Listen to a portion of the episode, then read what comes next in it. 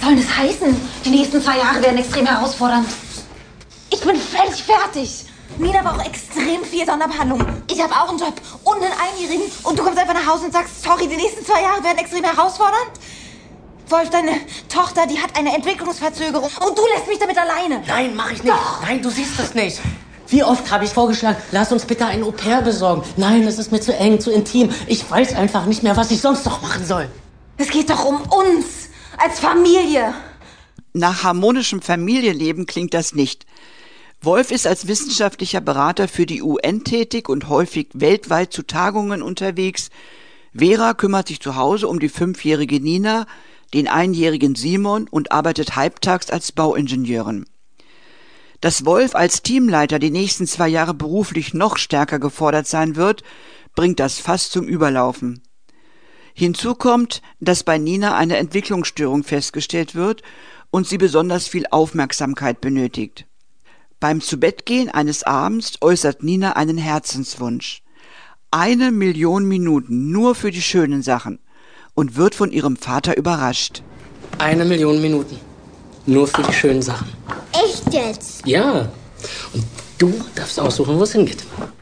Mit dem Finger auf dem Globus sucht Nina die Ziele aus. Auf die Plätze, fertig. Da will ich hin. Nordkorea. Ich weiß nicht, ob wir da überhaupt reinkommen. Lass noch mal probieren. Okay, und.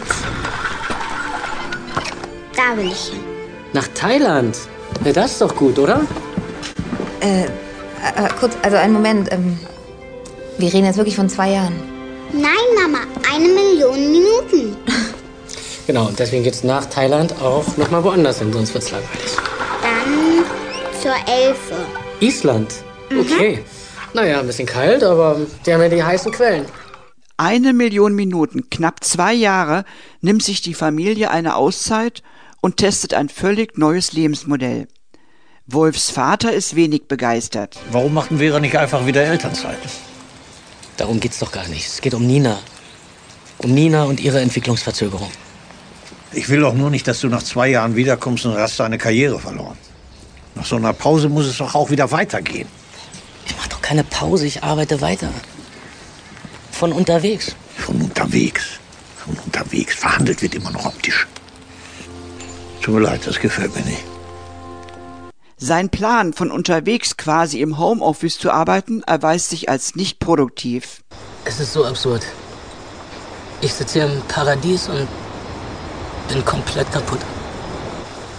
Das macht doch alles keinen Sinn. Bin ich richtig bei der Arbeit? Bin ich richtig bei euch? Wo bin ich denn überhaupt noch richtig? Und Wolf überrascht Vera mit seiner Entscheidung. Meinst du, wir kommen erstmal mit dem zurecht, was du verdienst? Hab grad gekündigt. In Island dann tauschen sie die Rollen. Nun arbeitet Vera Vollzeit, Wolf kümmert sich um Haushalt und Kinder.